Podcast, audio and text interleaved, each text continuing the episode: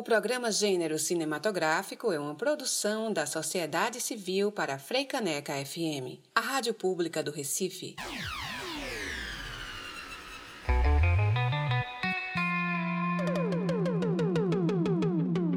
Está no ar.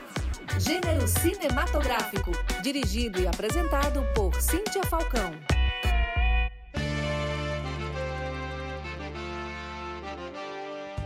Está começando agora o programa Gênero Cinematográfico, um programa de debates e entrevistas com foco na mulher e na produção cultural. Eu sou Cíntia Falcão e hoje nós vamos começar uma jornada através da realização cultural capitaneada por mulheres. O mote de nossos primeiros programas, que irão ao ar no mês de setembro, não por acaso, será sobre as diversas possibilidades de ressignificação do termo independência. E neste primeiro programa vamos conversar com Laégia Bezerra. Laégia é produtora cultural de Afogados da Engazeira, cidade do Sertão do Pajeú, que fica a 380 quilômetros de Recife. O Recife fica a 380 quilômetros de distância de Afogados da Engazeira e é sobre isso que iremos conversar. O quanto as capitais e suas imposições de centralidade têm a aprender com os territórios que compõem o interior do estado e as suas periferias. Por conta da necessidade de isolamento social devido à pandemia da Covid-19, que ainda desafia todos nós, o programa foi gravado remotamente por uma plataforma online. Em alguns momentos verificamos que a qualidade do áudio não ficou tão boa. Mas a fala de Laeg é tão incrível que oculta qualquer desvio técnico. Estamos na mesma tempestade, mas estamos remando com firmeza. Cabine Aqui tem bate-papo. Hoje nós vamos ouvir e conhecer Laégia. Bem-vinda, Laégia. Gostaria que você se apresentasse, falasse um pouco sobre o seu trabalho, sobre a tua jornada na produção cultural do interior do estado. E se você gosta desse termo, interior do estado, o que, é que você entende sobre isso? Eita. Oi, tudo bem? É, primeiro, obrigada né, pelo convite. É, meu nome é Laega, eu sou de Afogados em Gazeira.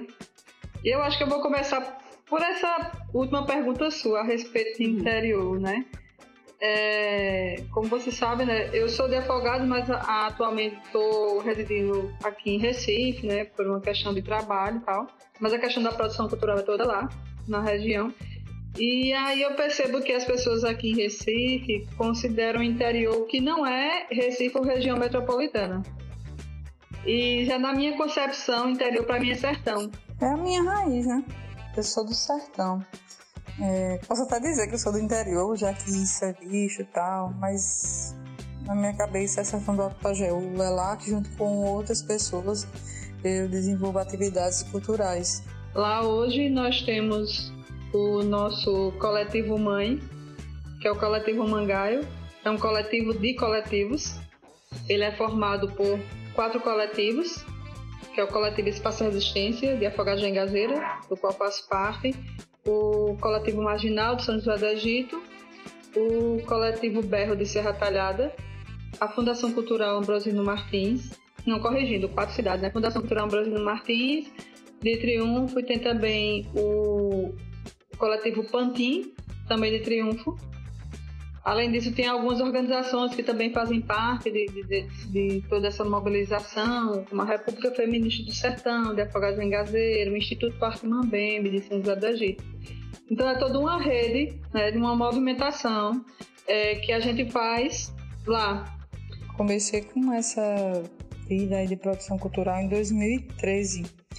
Foi a partir de uma conversa que eu tive com Alessandro Palmeira, Sandrinho, né, que na época se tornou secretário de Cultura de Engazeiro, hoje ele é vice-prefeito, né? Inclusive foi o meu primeiro professor na área. E aí, pra, como eu conheci o pessoal da região, banda tudo, aí eu fui para a questão de curadoria. Comecei lá com a questão, era chamava-se Afro Rock. Foi um, esse nome foi um empréstimo que a gente fez, na verdade. E aí fiquei nessa produção de 2013 a 2016 e foi em 2016 que os coletivos surgiram. E aí a gente começou a se informar mais, nos empoderar, na verdade, né? criar as raízes para poder surgir aí um, um, festival que a gente faz hoje, né, independente de artes integradas, que é o Festival Sertão Alternativo, que aí só vem crescendo. E assim, muito rapidamente é isso. E como é essa ponte? Recife, Afogados da Engazeira? É, eu costumo ir a Afogados uma vez por mês, né? Agora não, porque né, estamos na pandemia, mas vou uma vez por mês, ou então quando tem os eventos né?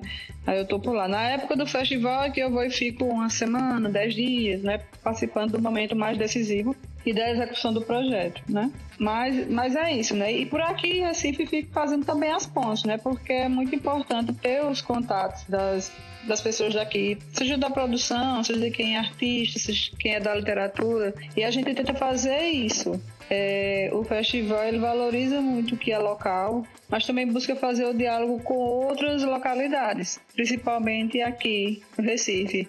E desses diálogos nós estamos conseguindo assim várias apresentações, vários trabalhos incríveis, sabe que vem só para somar. Eu acho que a questão é essa troca, sabe? Essa troca que é importante. Ô, Lega, é, eu acho que o, a produção cultural, seja do sertão, da zona da mata, dos vários sertões que temos, né? Dos Seis municípios sertões. e das regiões, que na verdade são verdadeiros territórios, né? Desses territórios que não Sim. estão na região metropolitana do Recife, tem muito o que ensinar a produção cultural das, da capital. Essa coisa do centro, É. parece que o centro está estagnado.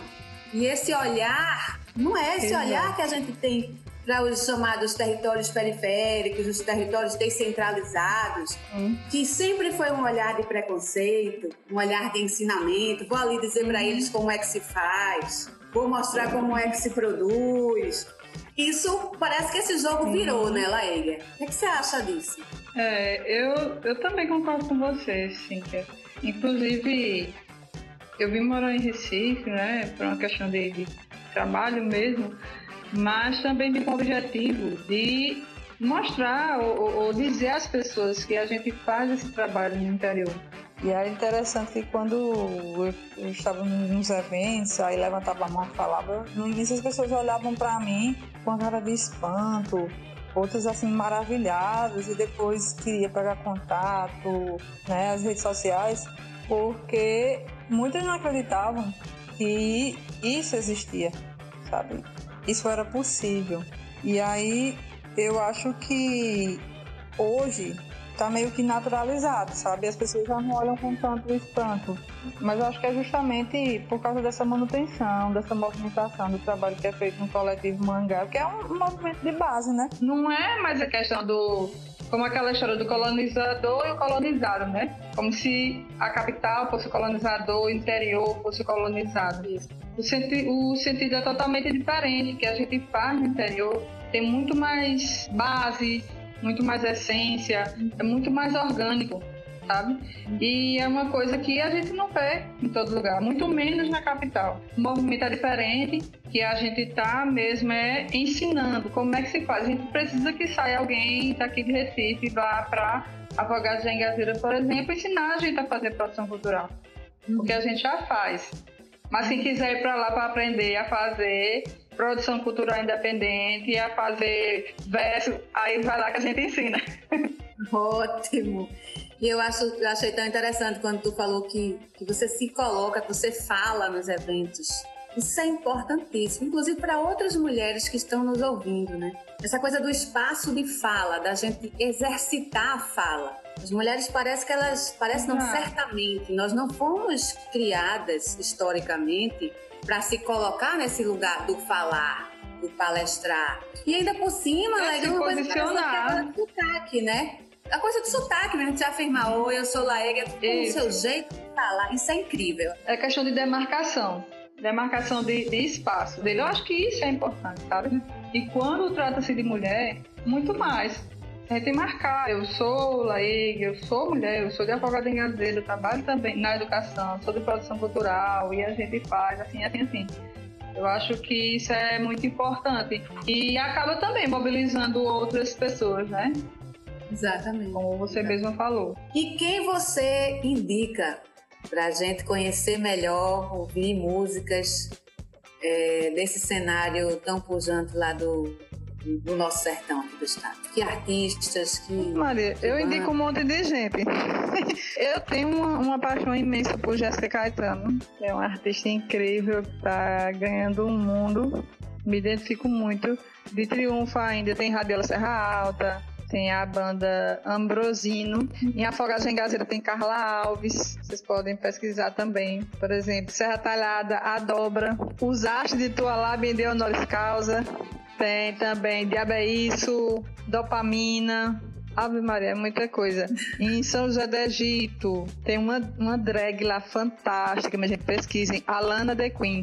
Maravilhosa. Maravilhosa. Tem os meninos lá do Boêmia Alternativa.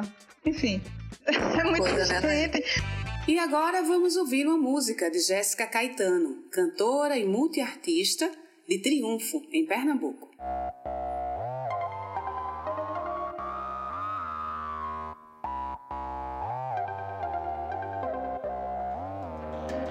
Sambada de coco me espalhou na ousadia. Toco na favela, no sítio no dia a dia. Casa de farinha no engenho, tomando a pinga. Com uma rapadura, eu tira gosto, faço a linha. Sinto o som do grave descendo pelo terreiro. Vai, rola forró, tem pisadinho o dia inteiro. E eu tô no meio, eu não vou faltar. Quando a farra esquenta, nós aumenta o mungunza. Vai, torrando café na beira do fogão de lenha.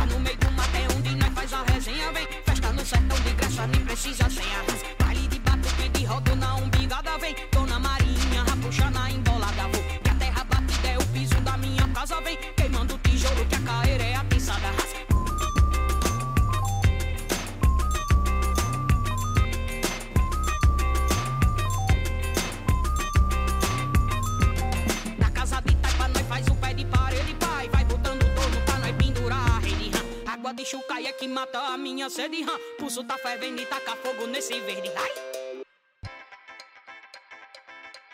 Outra coisa, Laíga, que eu acho que eu observo assim, não sei como é que você vê. Quando você fala assim, a gente tem muito o que ensinar. Se quiser ir lá aprender como é que se faz, né? Uma produção orgânica, né? Em casa e tal, você quem quiser pode ir, a gente ensina, né? Eu queria que você falasse um pouco sobre isso. É, eu acho que a, a diferença que existe lá do coletivo Mangaio é que ele não é localizado em um, espaço só.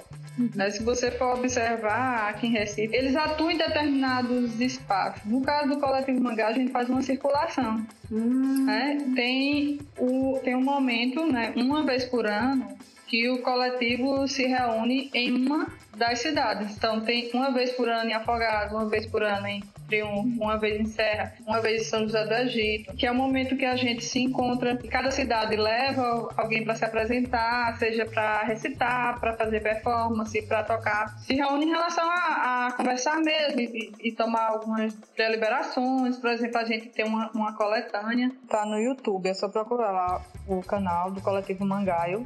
Aí tem a primeira coletânea do Coletivo Mangaio. São todas produções autorais de artistas independentes, né? Que na época alguns nunca tinham nem gravado, né? Nunca tinham entrado no estúdio. E aí gravaram umas músicas e a gente também está organizando para fazer uma segunda coletânea. Você atribui essa nova produção cultural, esses novos arranjos, como você está dizendo, a um investimento em educação nesses espaços, por exemplo, de universidades? Ou o que é que vem? Que água foi essa que mudou? Deu esse boom incrível com as Laeguias, as Jéssica Caetanas, começaram a pulular de uma forma incrível. Eu acho que a educação é importante em todas as instâncias, né? Em qualquer lugar mas eh, eu percebi nesse caso de produção em relação à questão da interiorização das universidades. Pronto, no caso da UAS, né, que é a Unidade Acadêmica de Serra Talhada, da extensão da Rural, na Universidade Federal Rural de Pernambuco. Lá, lá nós temos Carlos Sotero, Paula Santana, Antônio Apolinário, que são escritores, compositores e artistas que começaram a fazer isso na universidade e a partir das vivências na academia. Quando você fala em água, eu digo que é água da impaciência, né? Porque a gente não aguentava mais esperar, sabe?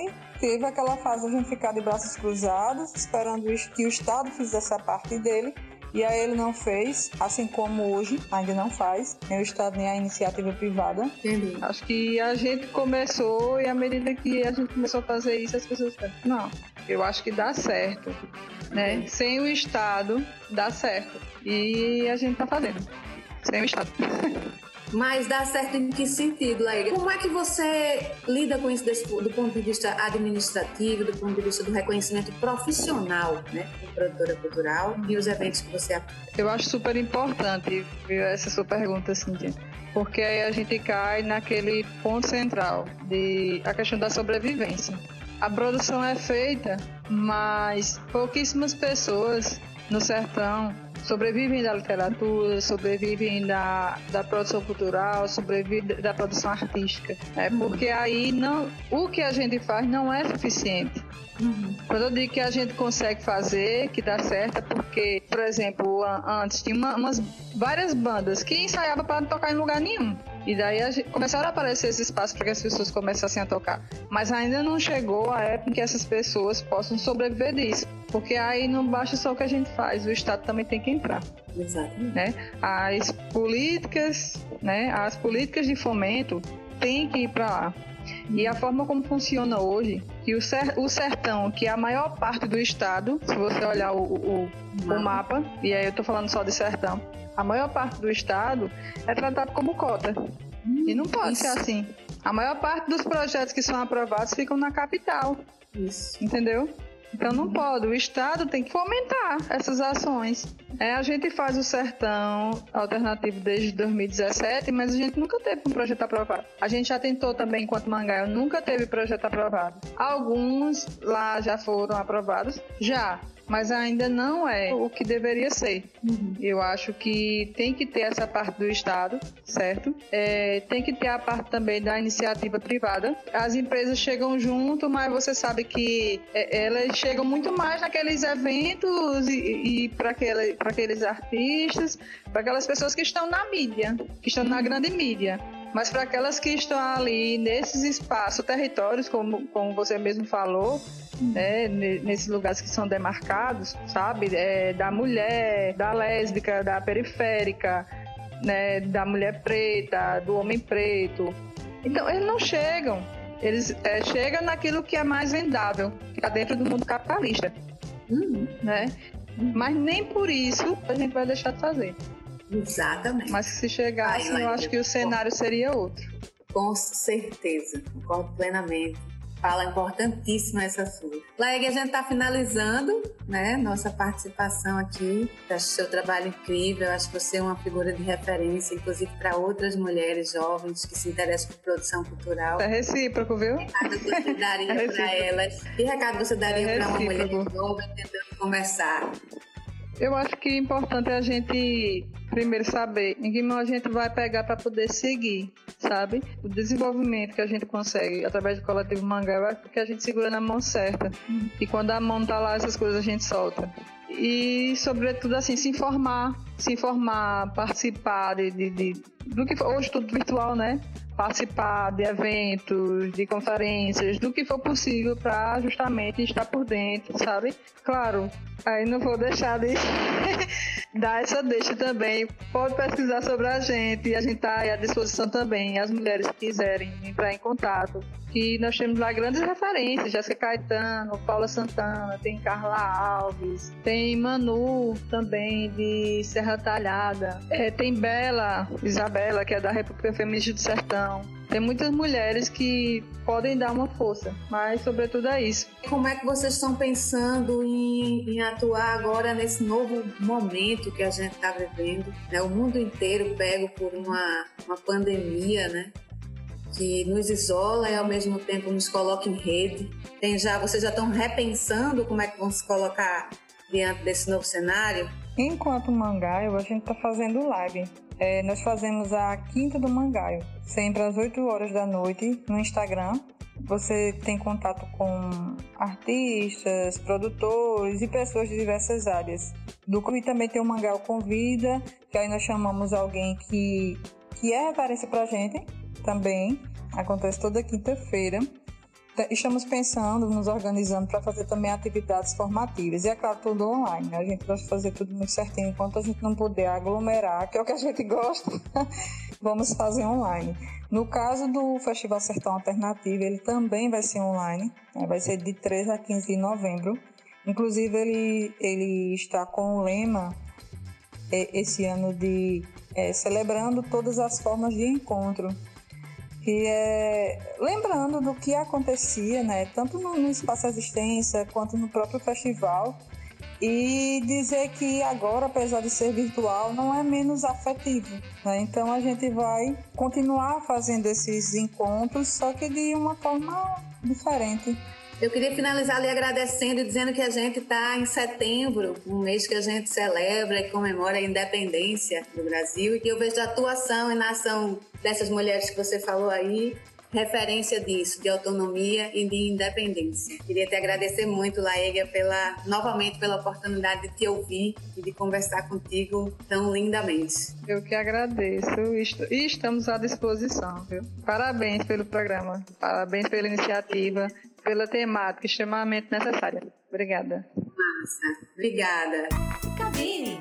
Acabou, pessoal. Essa foi ótima. Valeu. Agradecemos a Laeguia Bezerra, de Afogados da Engazeira, do Sertão do Pajeú, em Pernambuco, educadora, produtora cultural, por ter coroado o primeiro programa gênero cinematográfico com a sua participação expressivas. Vamos conhecer o perfil de mulheres negras que ressignificaram a nossa história. Olá, meu nome é Natália Lopes.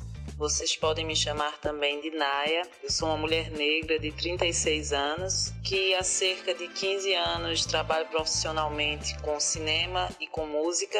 Sou co-criadora de alguns coletivos artísticos de mulheres negras Sou co-criadora, cantora e percussionista da banda Casas Populares da BR-232.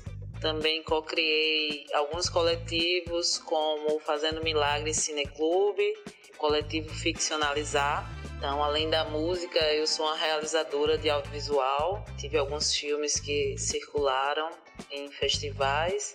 Por exemplo, o documentário Coco de Improviso e a Poesia Solta no Vento, que é sobre os mestres de coco da região de Camaragibe e São Lourenço. Uma grande paixão minha também, o coco de roda.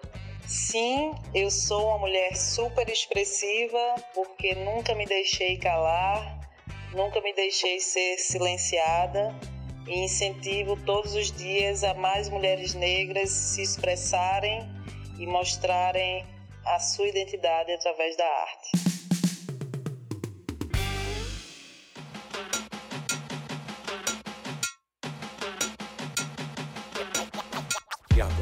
Vai contar uma história de aventura sertaneja. O uso adulto da maconha, porque é aí que moram os riscos, os tabus e a hipocrisia. Taca fogo na taba, taca fogo na taba, taca, taca fogo na taba, taca fogo na taba, taca, taca fogo na taba, taca fogo na taba, fecha o bonde, assina o nome, chama as mini e faz a ata. É sexta-feira, eu vou botar fogo na taba. Chamei Luiz e as mina, tudo da quebrada. Fechou o bonde, assina o nome, faz a ata. Bota as passas do sertão que a ocupação tá conquistada. Do RN ao Pageu, tirando a braba. Subindo a serra como quem sobe a fumaça. É instantâneo, mete o banzo e come a pala. Que aqui é caldo de cana, se não manja, desencarna. Taca fogo na